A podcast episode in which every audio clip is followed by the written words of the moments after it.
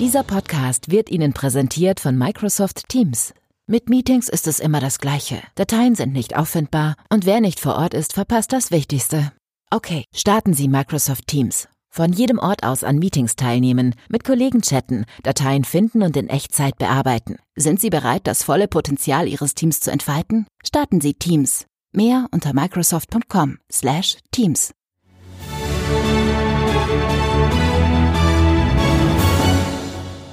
FAZ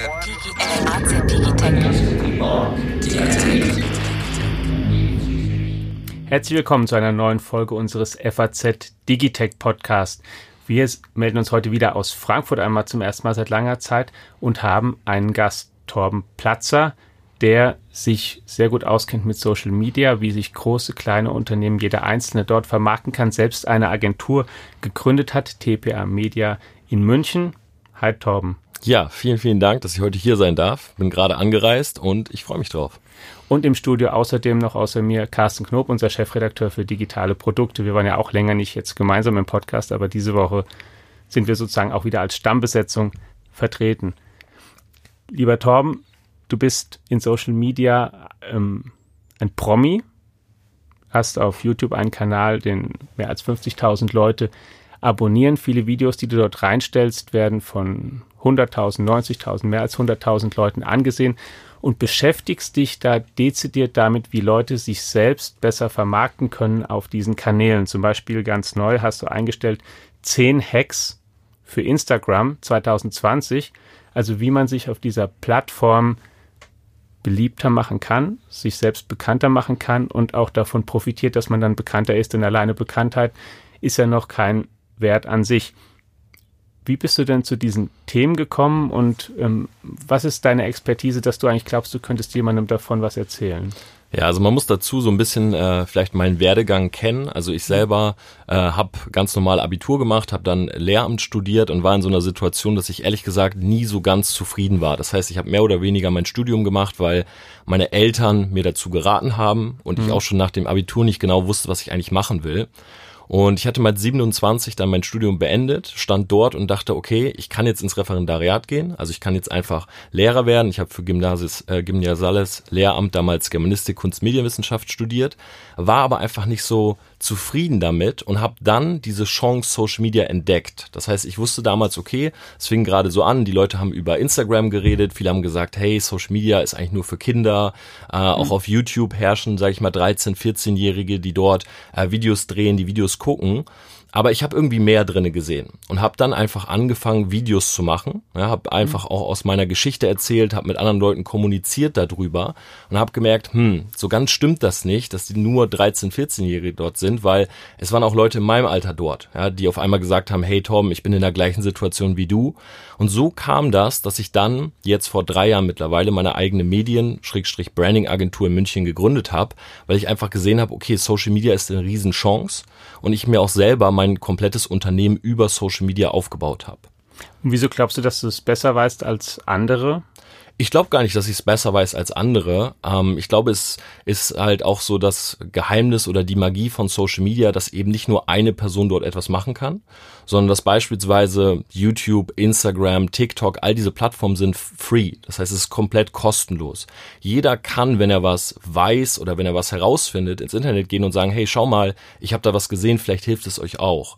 Und das mhm. ist halt auch so die Magie dahinter. Das heißt, ich stelle mich gar nicht hin und sage, hey, ich bin der Einzige, der weiß, wie es funktioniert, sondern eher, ich zeige Leuten das, was ich selber mache. Das heißt, ich probiere extrem viel aus. Wir machen Comedy-Videos, wir machen äh, Videos, die einfach entertainen sollen und wir machen eben auch Videos, wo einfach Informationen vor allen Dingen aus Erfahrung drinne sind. Ja, beispielsweise, ich selber habe vor ein paar Jahren äh, mit einem sehr guten Freund ein Startup gehabt und ich habe all diese Probleme, die viele auch haben, selber miterlebt. Ja, unser Startup mhm. äh, musste finanziert werden, wir mussten eine eigene Firma gründen, wir hatten äh, eine Steuerlast zu tragen und so weiter. Und ich nehme einfach diese ganzen Informationen, pack die in Videos und erzähle Leuten davon, so dass sie im Endeffekt von meinen Erfahrungen oder auch von meinen Fehlern lernen können. Aber hast du nicht doch auch das Gefühl, dass die Einstiegshürden größer werden, höher werden ähm, auf diesen Kanälen, weil es ja schon eine Professionalisierung gibt?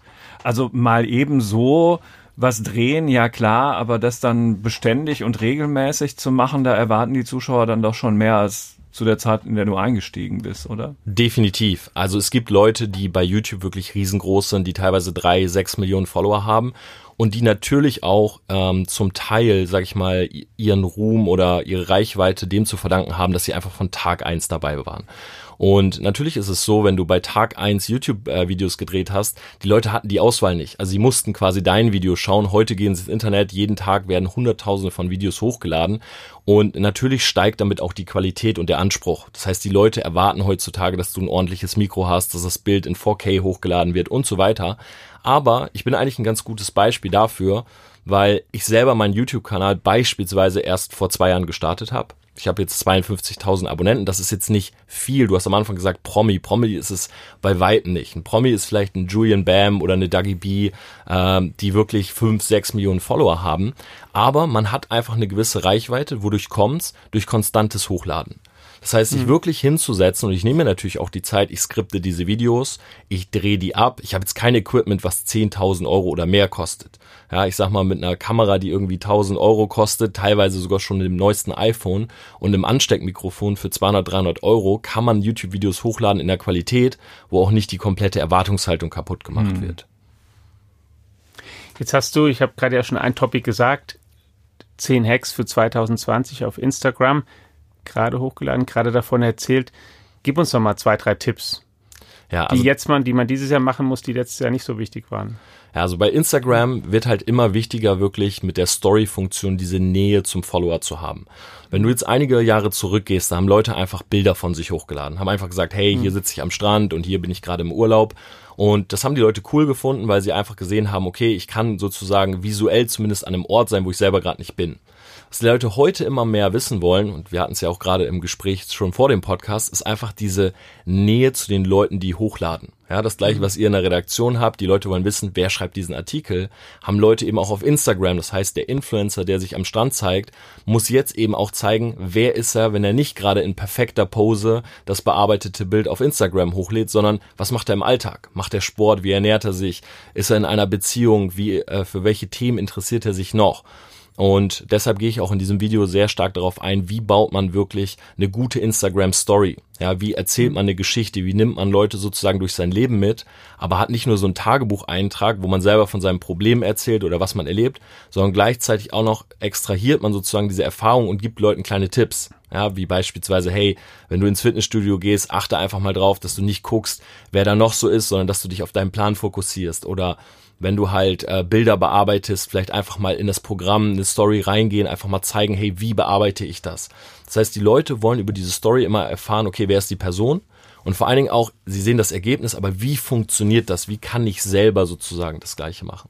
Kannst du noch mal ganz kurz sagen, was eine Instagram Story ist? Ich könnte mir vorstellen, dass es nicht jeder Hörer weiß. Mhm. Also bei Instagram hat man die Möglichkeit, ganz normal Bilder oder Videos hochzuladen oder eben eine Instagram Story. Und das ist wirklich eine 15-sekündige Videosequenz, die man einfach aufnimmt. Ja, ich könnte jetzt mein Handy nehmen, 15 Sekunden sozusagen einfach mal im Selfie-Modus uns hier filmen, wie wir hier sitzen und den Podcast aufnehmen. Könnte dann unten drunter schreiben, Podcast-Aufnahme mit der FAZ, lade das Ganze hoch und Leute sehen einfach sofort diese Story. Das heißt, das ist eine Möglichkeit, wenn du es halt sofort hochlädst, in das Leben einer anderen Person reinzuschauen und so eine Momentaufnahme zu bekommen.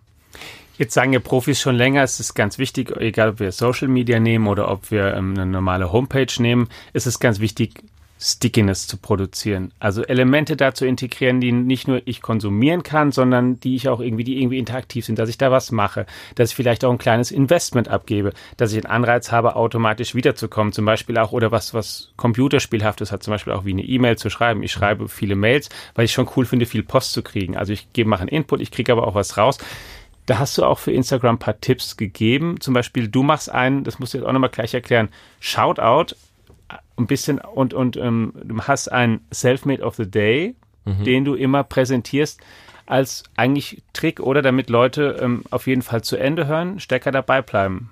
Genau, also Selfmade of the Day, dazu muss man sagen, Selfmates ist sozusagen meine Community. Also ich habe mhm. dieser Community einen Namen gegeben. Selfmade steht jetzt auch nicht für Selfmade Millionäre oder so, sondern einfach für Leute, die sagen, hey, ich will ein selbstbestimmtes Leben haben.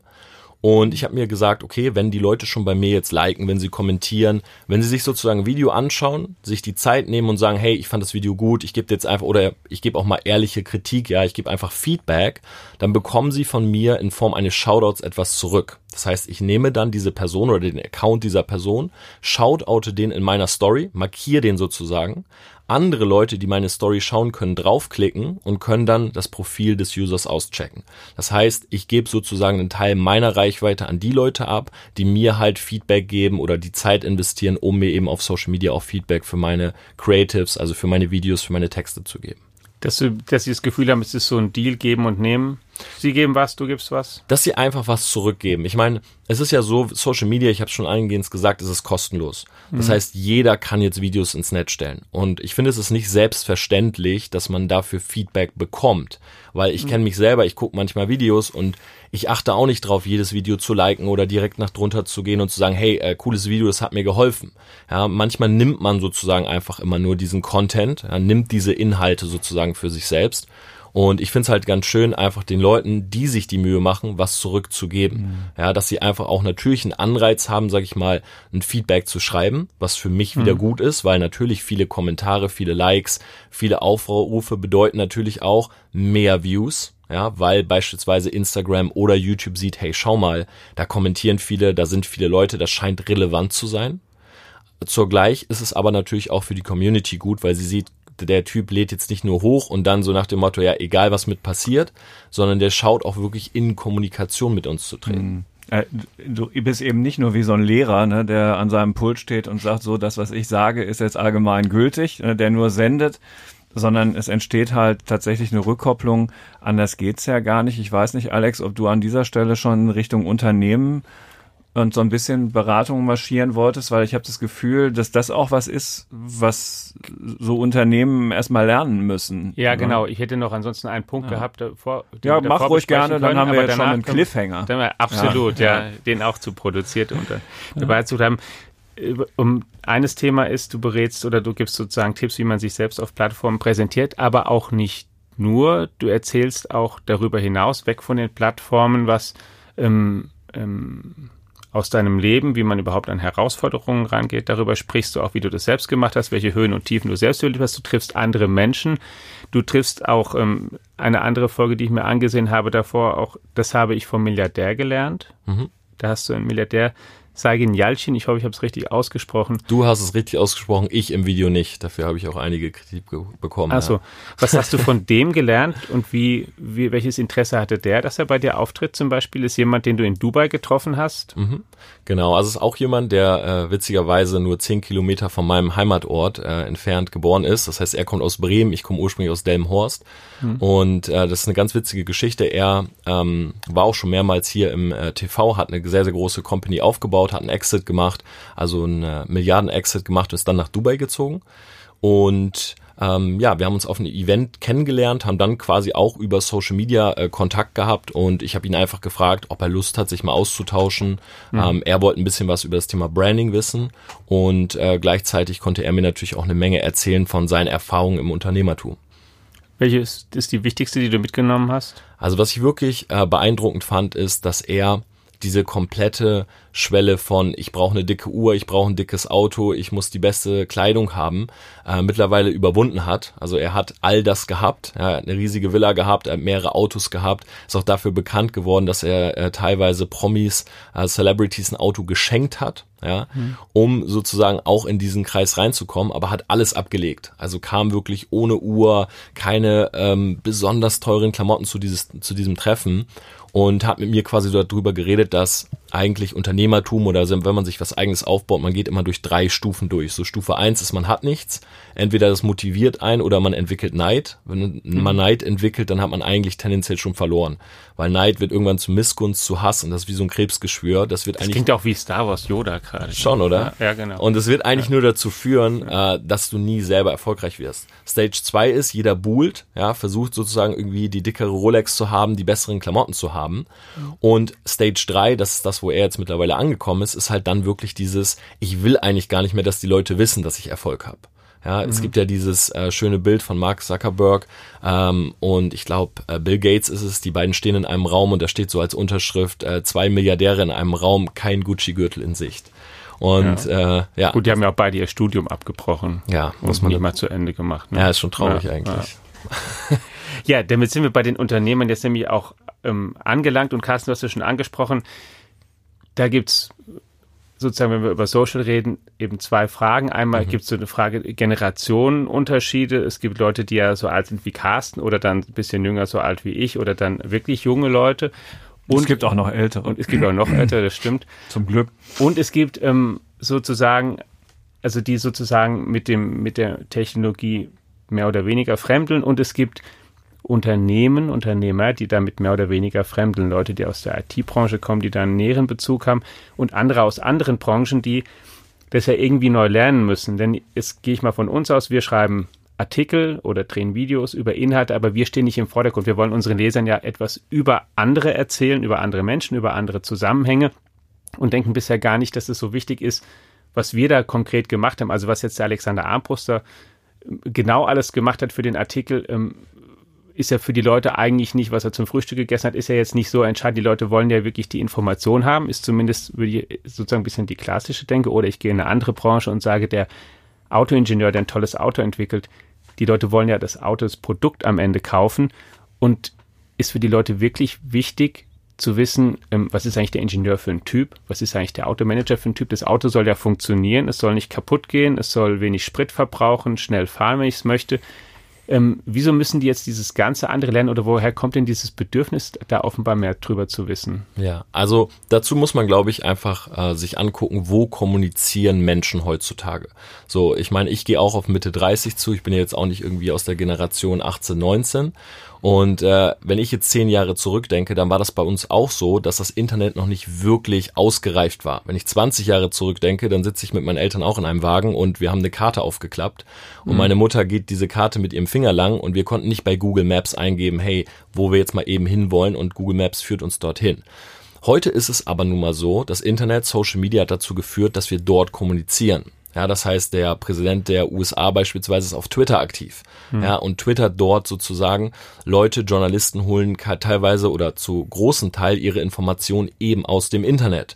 Ja, das ist der schnellste Weg der Kommunikation. Und ich glaube, es ist ein Fehler, diese Kommunikationswege nicht zu nutzen.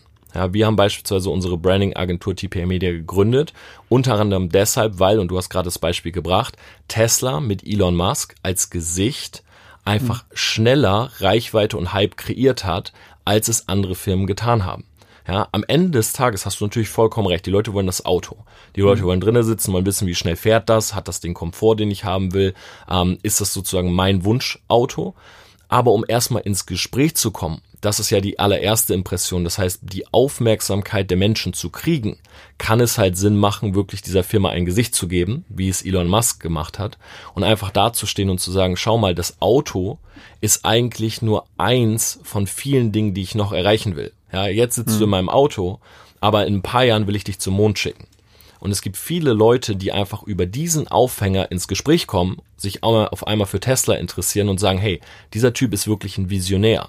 Naja, das gleiche hat Steve Jobs beispielsweise geschafft. Seine Rede ist, glaube ich, eine der meistgeklicktesten überhaupt auf YouTube, weil er einfach als Visionär, als Innovator dastand und heute ist das iPhone das beliebteste Handy der Welt. Äh, du meinst die Vorstellung des ersten iPhone, ähm, die, was er da gesagt hat. Mhm. Okay, ja, das ist in der Tat ähm, viel gesehen.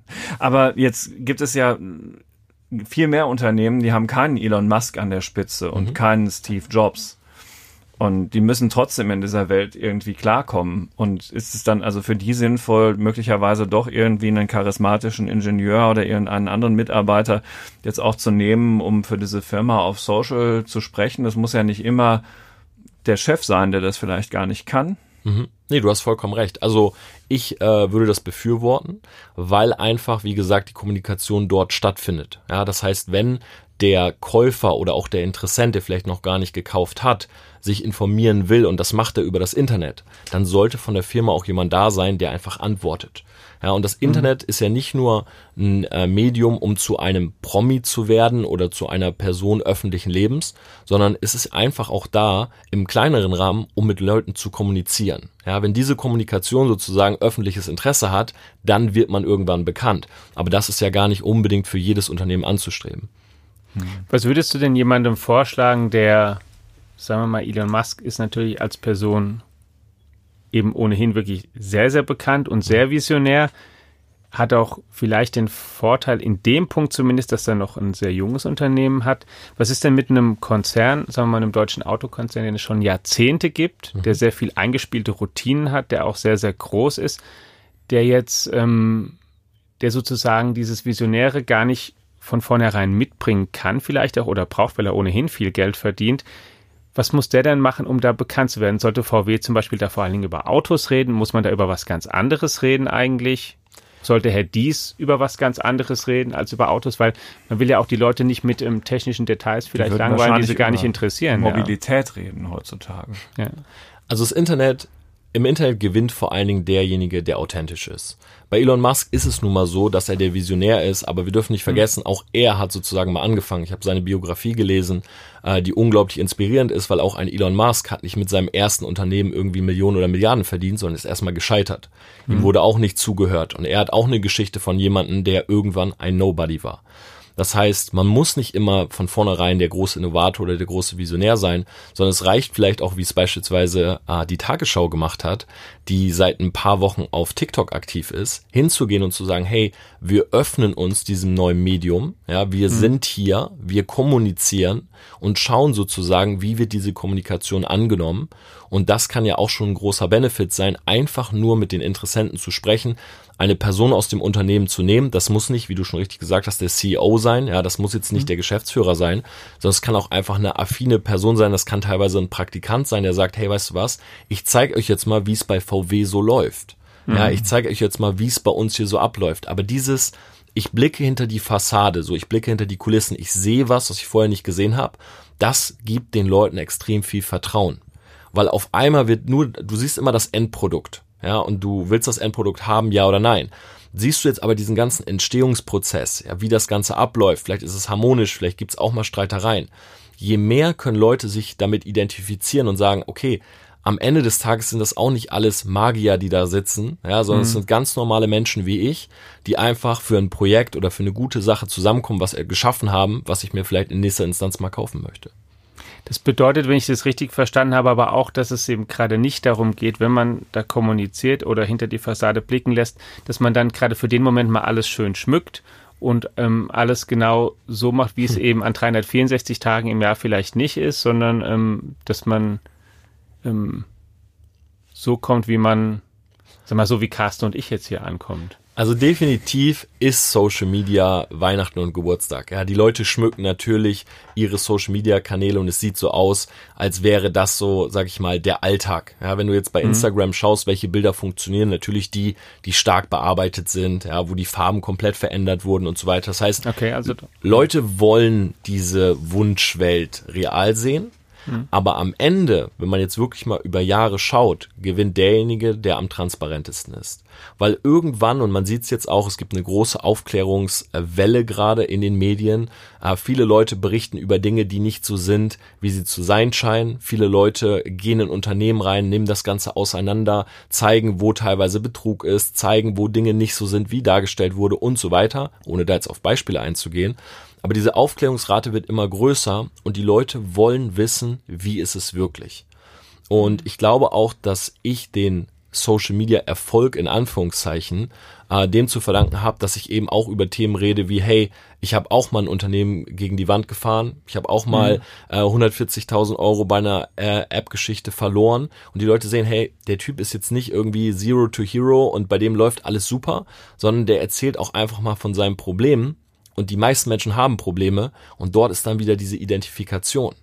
Ja, also zu sagen, hey, das, äh, den Artikel zu schreiben, das war jetzt nicht, ich habe mich hingesetzt und eine Stunde später war der perfekte Artikel da, sondern am Anfang war ein weißes Blatt und ich wusste auch nicht genau und ich musste Recherche machen und ich habe es noch zweimal verworfen, ist viel ehrlicher, authentischer und kommt auch viel besser rüber, als den Leuten irgendwas vorzugaukeln. Das heißt aber auch, dass es für ein Unternehmen, das es schon gibt, wahrscheinlich keine gute Idee ist, einen externen Influencer einzukaufen, der vorher was anderes gemacht hat, um dann ähm, Testimonials für dieses Unternehmen abzugeben, sondern es wäre schon besser, wenn das organisch von innen herauskäme, oder? Definitiv. Und das ist ja auch das, was vielen Influencern vorgeworfen wird oder warum Influencer überhaupt so ein ja mittlerweile negativ konnotiertes Wort ist, weil eben viele Leute Placements machen. Ja, das heißt, ich äh, platziere sozusagen ein Produkt in meinem Social Media, ähm, wo ich eigentlich gar nicht hinterstehe. Und der Trend geht immer mehr in Richtung Mikroinfluencer. Das heißt, ich suche Menschen, die nicht jetzt die riesige Reichweite haben, sondern vielleicht mhm. einfach 10.000 Follower oder 5.000 bis 10.000 Follower haben, aber die wirklich den Wagen fahren, den ich gerne bewerben will oder die wirklich mhm. das äh, Proteinpulver konsumieren, was ich sozusagen gerne nach draußen äh, getragen haben möchte. Und diese Leute engagiert man dann und sagt, hey, kannst du vielleicht ein ehrliches Testimonial über unsere Produkte abgeben? Ja, bezahlt diese dafür, für sozusagen ein ehrliches Statement. Das eine ist jetzt auch die Unter das Unternehmen bekannter zu machen, die Marke über andere Kanäle nach draußen zu tragen.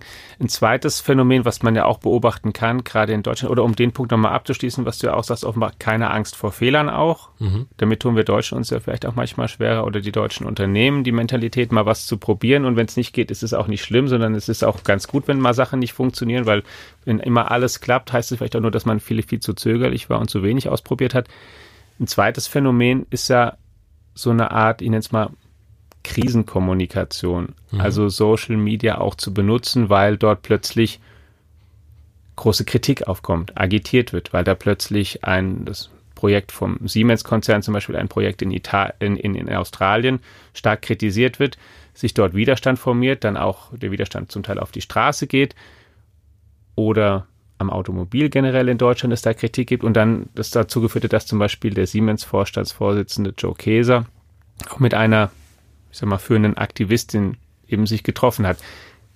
Ist es eine, ist sowas eigentlich per se eine gute Strategie oder ist es ähm also ich befürworte äh, diese Tendenzen, aber natürlich, wenn du kommunizierst, machst du dich sozusagen auch angreifbar. Das heißt, mhm. wenn jetzt ein Unternehmen eine Stellung hat, wir kommunizieren gar nicht, dann bekommst du natürlich nicht die Benefits. Das heißt, du hast nicht die Nähe zum Kunden, zum Interessenten, du kannst keine neuen Kunden darüber gewinnen. Auf der anderen Seite musst du dann aber natürlich auch Kritik nicht kommentieren. Jetzt, wenn man sich dazu entscheidet und sagt, wir wollen auf Social Media aktiv sein, dann muss aber auch Kommunikation stattfinden, wenn Kritik da ist ja, dann ist das wirklich auch die Fläche, wo man eben äh, seine Argumente bringt, wo man sich vielleicht auch rechtfertigt, wo eine Diskussion entsteht, wo Leute was dazu sagen können. Und ich finde es äh, extrem schön zu sehen, dass solche Treffen dann zustande kommen, weil einfach genau solche Treffen Probleme lösen, die vorher totgeschwiegen wurden oder immer größer wurden, bis es irgendwann vielleicht zur Explosion kam.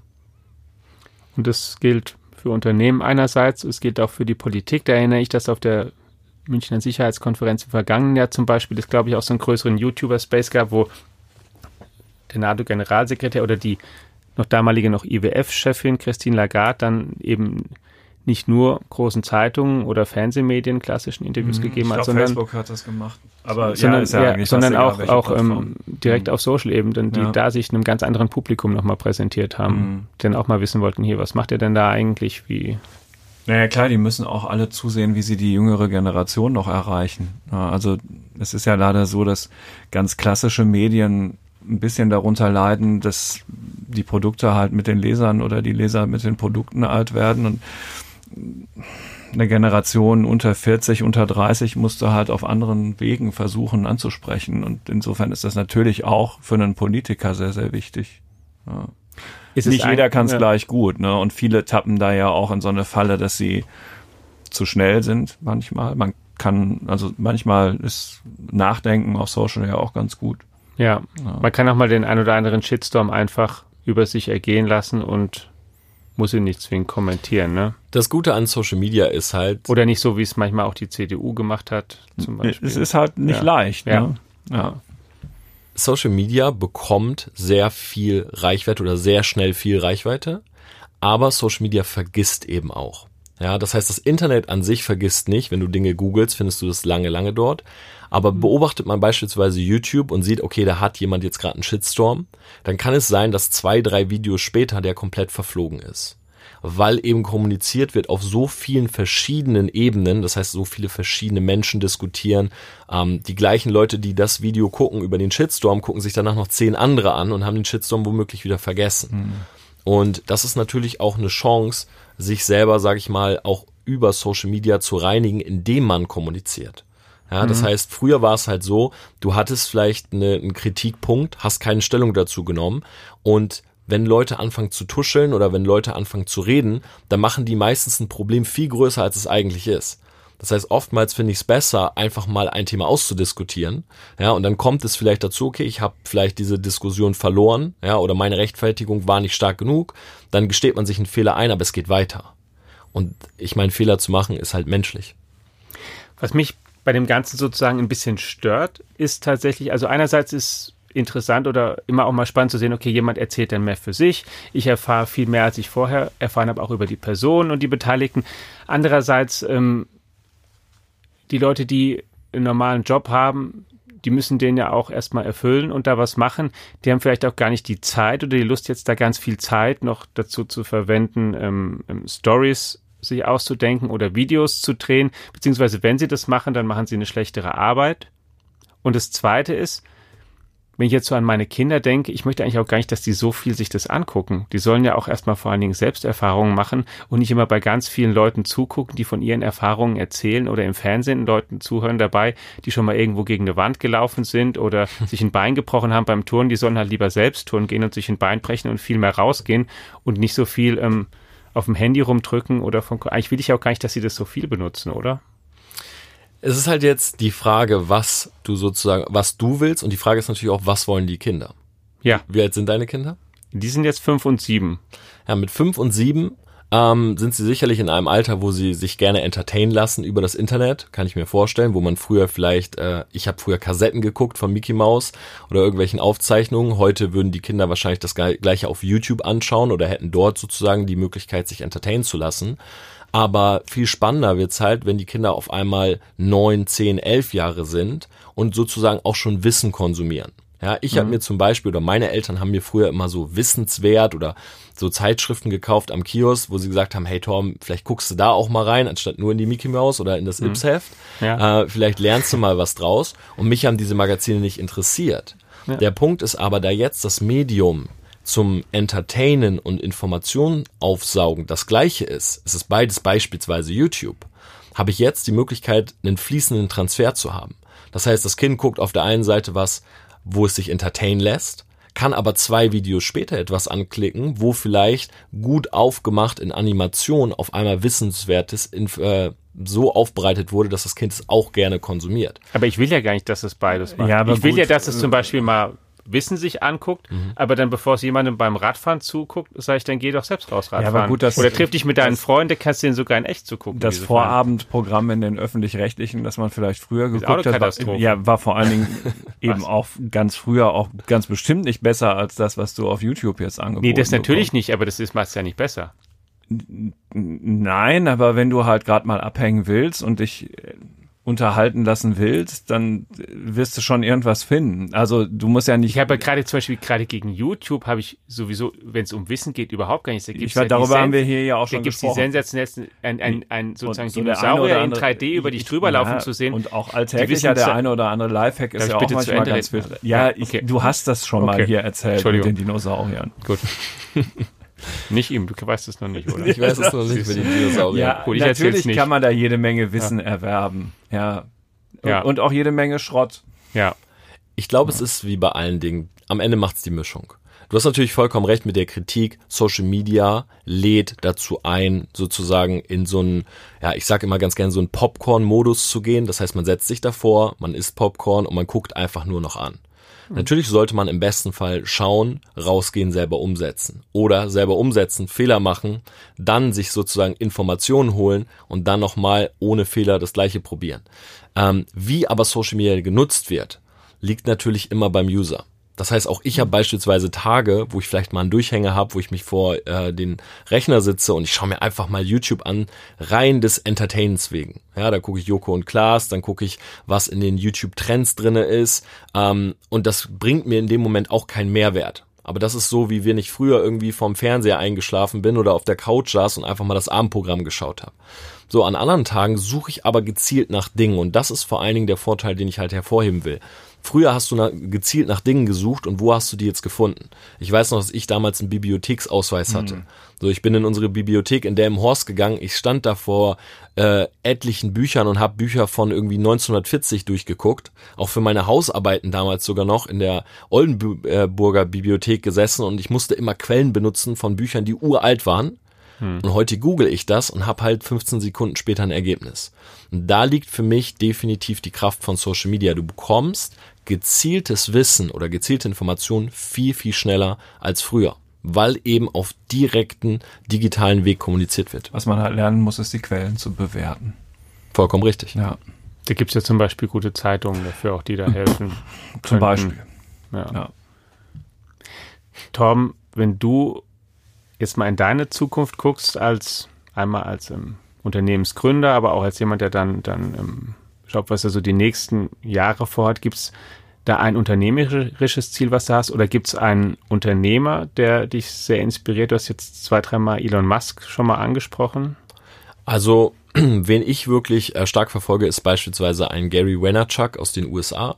Er hat selber eine äh, Medienagentur äh, hochgezogen, Vayner Media, bei dem wir uns auch schon haben äh, tatsächlich coachen lassen. Also wir haben auch schon vor zwei Jahren angefangen, mit denen Kontakt aufzunehmen. Äh, die machen unter anderem die Werbung für Pepsi, für andere große Firmen. Und er ist sozusagen auch als Personal Brand, ähnlich wie ich es mache, in den sozialen Medien aktiv und erzählt von seinen Erfahrungen. In dem Englischen gibt's dieses Document Your Journey. Das heißt, dokumentiere deine Reise.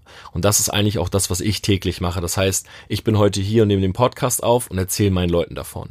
So, mhm. wir sitzen zu Hause, grübeln über Probleme, machen genau das, erzählen das wieder im Internet. Und davon können Leute lernen. Natürlich können Leute sich davon auch entertainen lassen, aber vor allen Dingen können sie lernen und sehen, was passiert und es sorgt dafür, dass bei vielen die Hemmschwelle fällt, es selber mal zu probieren. Und das ist auch so ein bisschen meine Mission sozusagen, den Leuten zu helfen, mit Social Media sich was aufzubauen. Und das muss nicht immer sein, dass man damit sein Unternehmen hochzieht, sondern es kann auch einfach nur sein, äh, Social Media zu haben, um schneller und besser zu kommunizieren. Ja, mhm. den Leuten, die sozusagen äh, sagen, okay, ich will Instagram, ich will YouTube, ich will verstehen, wie es funktioniert, einfach das so runterzubrechen, dass sie es eben auch verstehen können. Und wir haben uns mit TPA Media so zum Ziel gesetzt, die größte Branding-Agentur in Deutschland zu werden, die aber vor allem für Personal Brands das macht. Das heißt jetzt nicht, ähm, Firmen unbedingt zu branden oder sozusagen eine Marke für eine Firma aufzubauen, sondern die Leute, die herausstechen wollen. Ja, diese Unternehmer zu suchen. Das sind nicht nur die Elon Musk und die Steve Jobs, wir haben beispielsweise Zahnärzte bei uns, wir haben Orthopäden, wir haben Sportmanager, wir haben Immobilienmakler, die einfach sagen, ich möchte lernen, wie ich mit Social Media Menschen gewinne, die sich wirklich für mich und für mein Business oder mein Produkt interessieren. Und das machen wir. Vielen Dank, lieber Torben, dass du heute bei uns im Podcast gewesen bist, liebe Zuhörerinnen und Hörer. Sie wissen aus der FAZ auch und aus der Erfahrung, die Sie mit uns haben, dass wir selbst auch sehr zum Ausprobieren anregen, dass wir es gut finden, wenn Leute oder sehr befürworten, wenn es in Deutschland mehr Unternehmer gibt, Leute, die Unternehmungen wagen und aufbauen. Da gibt es sicherlich nicht zu wenige. Wir informieren Sie natürlich über Social Media und alle anderen wichtigen Tech-Themen in unserem Podcast, weil er der Bestandteil der Digitech App ist und allen anderen Kanälen der FAZ, unserer FAZ Plus App Carsten möchte noch einen Einschub machen. Ja, bitte. Weil wer es noch nicht weiß, viele Dinge, die hier erwähnt worden sind in dem Podcast, macht die FAZ natürlich auch. Also wir haben von unserem Social Team tolle Insta-Stories. Einfach mal gucken, wenn man mit Insta noch überhaupt gar keinen Kontakt hatte. Die FAZ gibt's da auch und ist richtig FAZig und trotzdem sehr unterhaltsam und jugendlich frisch unterwegs. Ja, und ja. das ähm, ist auf jeden Fall mal anempfohlen, auch was wir so auf Facebook und Twitter machen einfach mal reinschauen. Also verfolgen Sie uns auf allen Kanälen, digital und gerne analog. Bis nächste Woche. Ciao. Tschüss. Tschüss.